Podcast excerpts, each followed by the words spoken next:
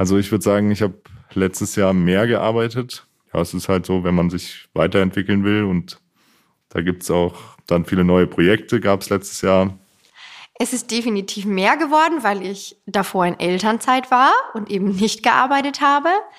Und ich habe mich dann im Verlauf des Jahres sukzessiv gesteigert mit meiner Arbeitszeit. Eher mehr, definitiv mehr. Äh, weil ich Stunden aufgestockt habe, weil ich war ja lange quasi nur eine Teilzeitmama und jetzt bin ich wieder Vollzeit dabei. Wie ist denn das bei dir? Ist deine Arbeit mehr oder weniger geworden im vergangenen Jahr? Wir haben Menschen auf der Straße befragt und die meisten sagen mehr. Das sagen auch die Statistiken. Und genau darum geht's in dieser Folge. Wieso eigentlich immer mehr?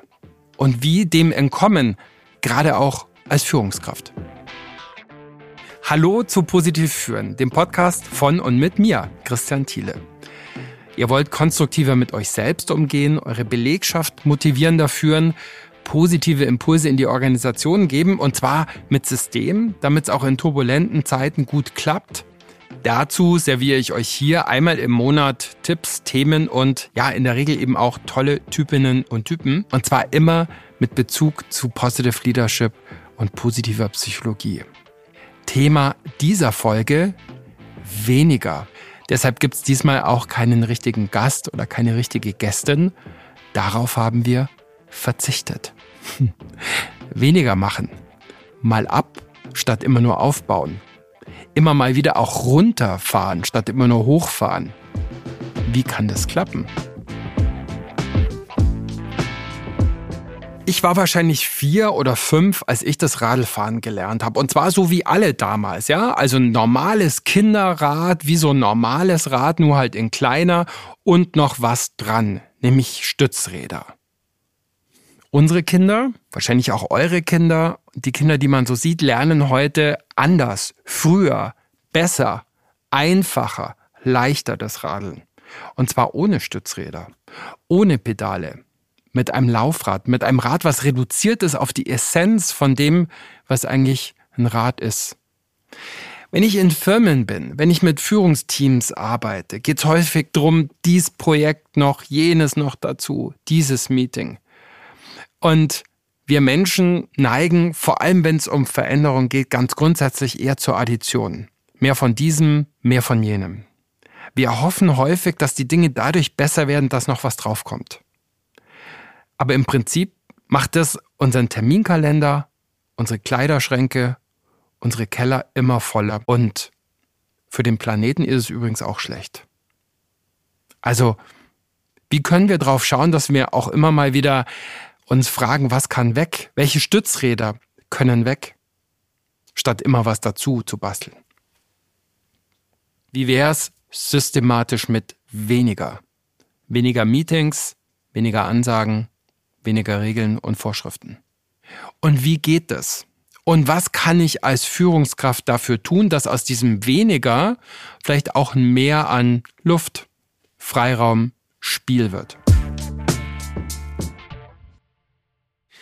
Wir haben offenbar einen automatischen Drang zu mehr. Das lässt sich auch in wissenschaftlichen Experimenten zeigen. Dazu gleich äh, mehr mal eben noch zwei oder drei oder vielleicht auch zehn zusätzliche Slides in die PowerPoint. Noch ein Absatz dazu im Newsletter, noch ein paar Quellen mehr in der Masterarbeit und vielleicht noch ein Beispiel mehr in einem Podcast über weniger. Wir addieren permanent. Und die schlechte Nachricht ist, je höher unsere cognitive load ist, also je höher der Stress ist, den wir haben, desto mehr neigen wir zum Addieren und desto weniger kommen wir überhaupt drauf, dass Subtraktion weniger auch mal eine Lösung sein könnte. Die gute Nachricht ist, wenn wir mal angestupst werden, dass Subtraktion eine sinnvolle Lösung sein könnte, dann leuchtet uns das in der Regel auch sofort ein und dann machen wir auch mal weniger, zumindest da, wo es Sinn macht. Ein Freund von mir, kleiner Gruß und großer Dank an dich, Knut, der gehört zum Leitungsteam eines riesigen und sehr einflussreichen und erfolgreichen Ingenieursbüros. Und er hat mir gezeigt, wie sie mit wirklich dünnen, filigranen 20 Millimeter Blechen eine 30 Meter lange Brücke gebaut haben. Und an der Brücke ist natürlich alles dran an Pipapo, was man so braucht, um die Sicherheitsvorschriften zu erfüllen. Aber wie viel Widerstand es gekostet hat, das durchzusetzen, diese schlanke filigrane Brücke zu bauen, ja, das liegt eben auch daran, weil mehr immer besser zu sein scheint. Mehr Features, mehr Projekte, dickere Bleche und so weiter und so fort. Und übrigens, wie filigran und wie schlank diese Brücke ausschaut, ich zeige es euch auf meinen Social-Media-Profilen, da könnt ihr dann mal nachschauen. Warum denken wir bei Veränderungen meist erstmal an Addition, an noch was drauf, an Plus? Warum bauen wir leichter auf und an und dran als weg und ab? Ingenieursprofessor Leide Klotz hat sich diese Frage auch gestellt und er ist beim Spiel mit seinem Kleinkind draufgekommen. Sie haben so ein Lego-Tor gebaut, was nicht gestanden hat. Und seine Idee war, da brauchen wir noch ein paar Steine dazu. Er musste kurz irgendwie einen Anruf entgegennehmen und als er zurück zu seinem Dreijährigen kommt, da hatte das Kind das Problem schon gelöst und hatte nämlich einfach einen Stein weggenommen und plötzlich stand das Tor. Und da ist ihm, ja, wie Schuppen von den Augen gefallen, dass wir meistens gar nicht drauf kommen, zu subtrahieren, wegzunehmen, zu verkleinern. Und so ist er zum Subtraktionsforscher geworden. Hat ein großartiges Buch geschrieben, Subtract, The Untapped Science of Less. Darauf verweise ich auch in den Show Notes.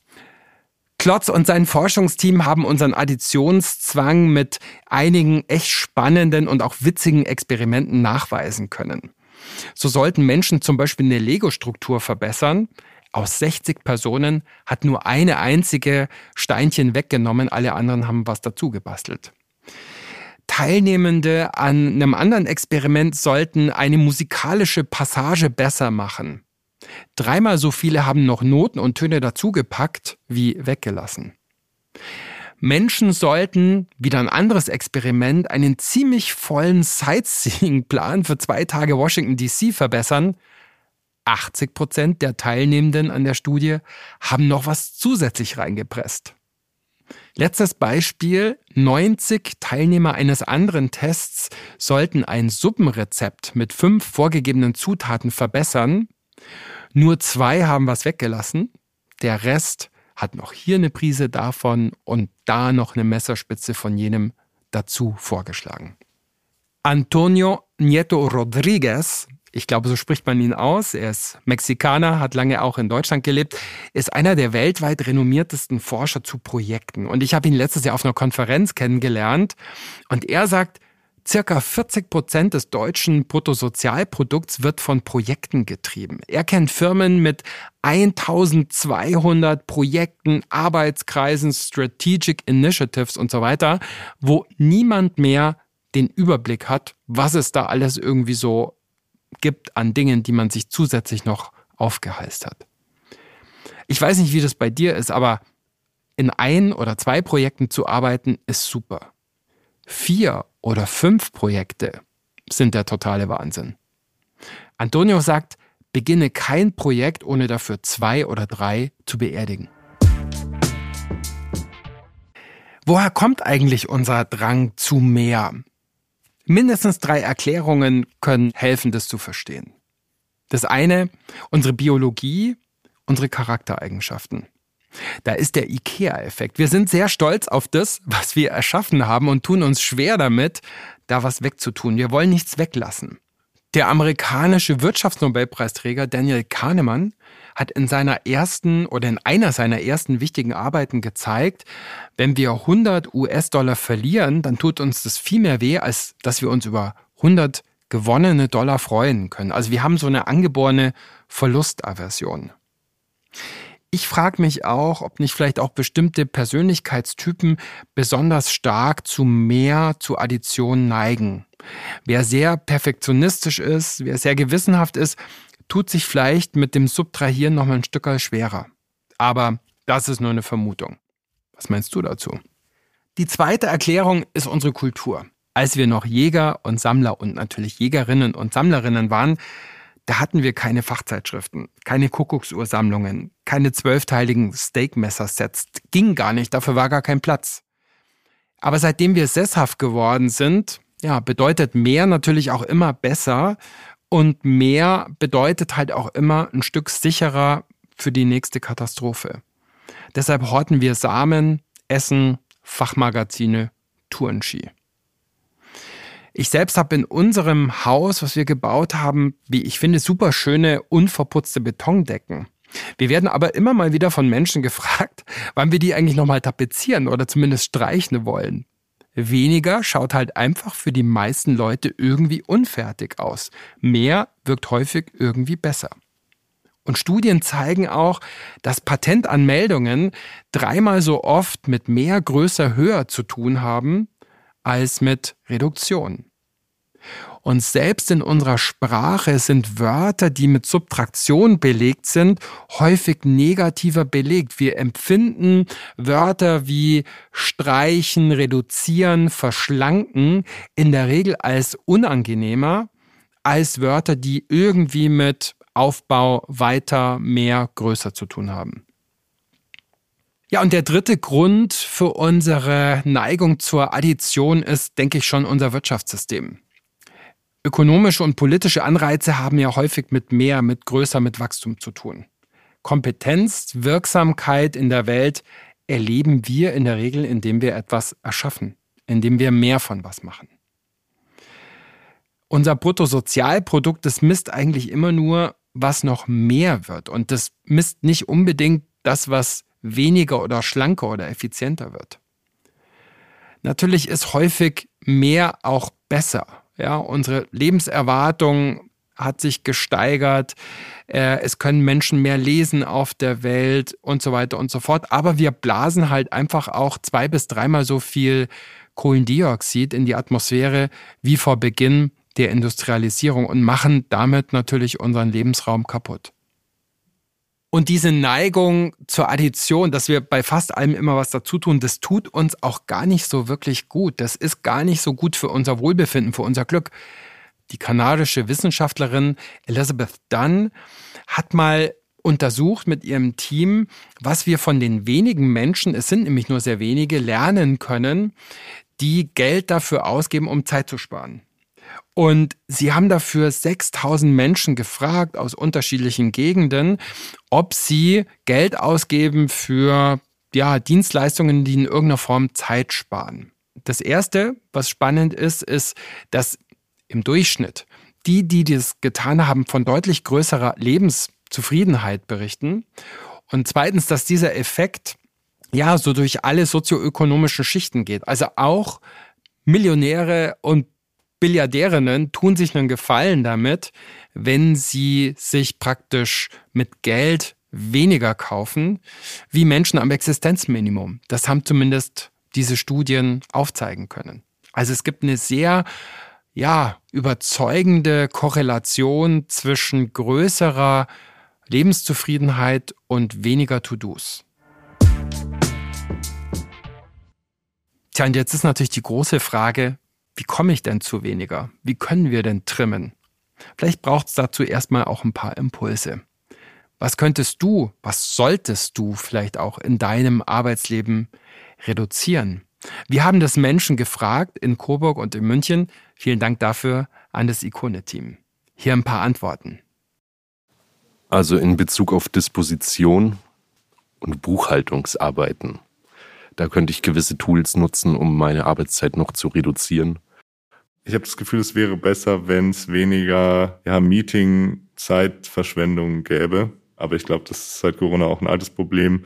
Man sitzt auf den Meetings und viele Sachen können einfach auch sehr schnell geregelt werden, ohne dass man jetzt ein Meeting hat, einfach mit einer Mail oder so. Ja, wäre gut, wenn es weniger werden würde. Wenn ich weniger arbeiten würde, hätte ich auf jeden Fall mehr Freizeit und die habe ich tatsächlich nötig. Aber das müsste ich selber entscheiden oder ich müsste selber was dafür tun und einfach weniger arbeiten. Aber ich krieg's nicht hin. Ich komme immer wieder in den Strudel rein. Weniger Dispo, weniger Buchhaltung, weniger Meetings, weniger Arbeit überhaupt. Ja, die Sehnsucht nach weniger, die scheint echt groß zu sein. Vielleicht kommt daher auch der Erfolg von Mary Kondo, dieser Bestseller-Autorin und Beraterin, die alle Kleiderschränke aufräumen hilft. Vielleicht kommt daher auch die Beliebtheit von Jamie Oliver, der ja immer lieber drei, vier, fünf Zutaten weniger als eine mehr vorschlägt in seinen Rezepten. Und vielleicht kommen daher auch diese ganzen Anleitungen auf Social Media zu weniger, kleiner, reduzierter.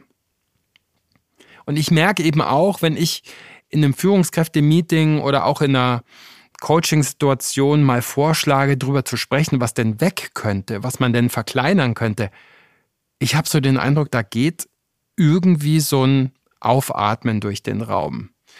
Und ich möchte es nochmal unterstreichen. Das heißt nicht, dass Addition immer falsch und Subtraktion immer richtig ist. Aber es kommt uns halt häufig erstmal gar nicht in den Sinn, zu verkleinern, zu trimmen, zu verschlanken. Deshalb ist es wichtig, dass diese Option immer mal wieder auch mit auf den Tisch kommt.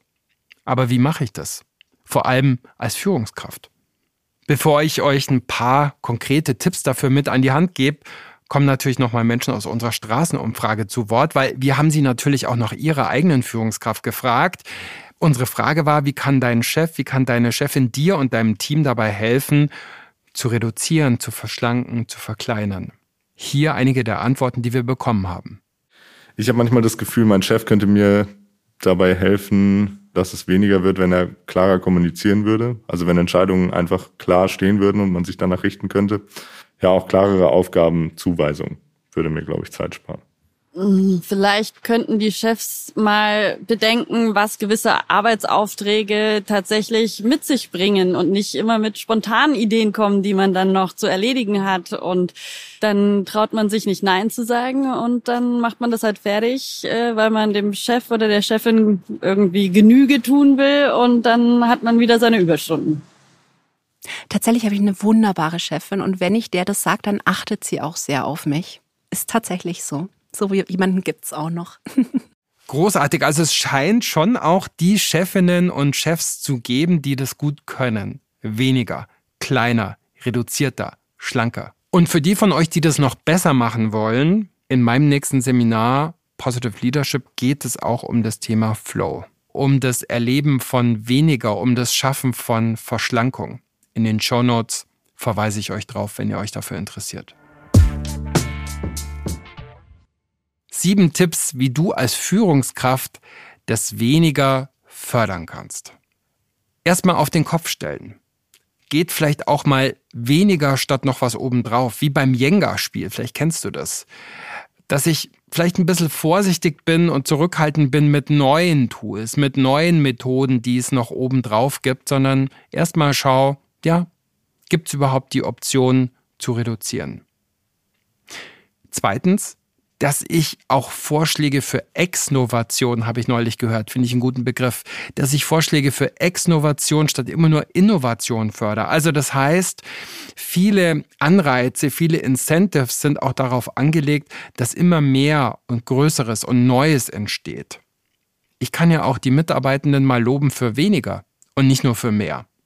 In Organisationen stellen wir natürlich immer gleich jemanden in Frage, wenn wir sein Budget streichen, sein Meeting abschaffen. Aber das muss gar nicht so sein. Wir könnten von der Schweizer Bahn lernen. Die machen, habe ich zumindest gehört, regelmäßig einen sogenannten Frühjahrsputz. Und da haben die Führungskräfte die Aufgabe, mindestens 20 Prozent der Projekte zu streichen, weil sie wissen, es kommen eh neue Dinge immer drauf. Also insofern auch bei Zielen, bei Vorhaben immer fragen, könnte Subtraktion denn eine gute Ergänzung oder auch eine gute Lösung sein? Viertens, dass ich selber einfach auch zu Dingen Nein sage, die außerhalb meiner Verantwortung, die außerhalb meiner Kompetenzen liegen und dass ich auch die Mitarbeitenden dazu animiere, das zu tun. Fünftens, auch genau so in der Organisation auf die Kernkompetenzen fokussieren. Es gibt ja so vieles, was man auch noch machen könnte. Dieses oder jenes in den Fokus nehmen ja, vielleicht einfach mal die Aufgaben gezielt nach dem verteilen, was wir irgendwie haben und was wir sind, uns dabei belassen. Tja, und das war es auch schon. Das waren jetzt fünf statt sieben. Aber auf die anderen zwei verzichte ich jetzt einfach mal. Weniger ist manchmal mehr. Was hast du aus dieser Folge mitgenommen? Fragen, Rückmeldungen? Gerne wie immer an mich an kontakt.positiv-führen.com oder auf Social Media. Wenn dir diese Folge gefallen hat, wenn dir der Podcast grundsätzlich gefällt, gern liken, adden, sharen, posten und so weiter, was man halt so machen kann. Danke, liebe Nelly, danke, liebes Ikone-Team und danke euch, liebe Zuhörenden, fürs Dabeisein mal wieder. Das war's wieder mit Positiv führen. Bis zum nächsten Mal. Alles Gute euch im Job und im Leben. Ciao, Servus, bye bye.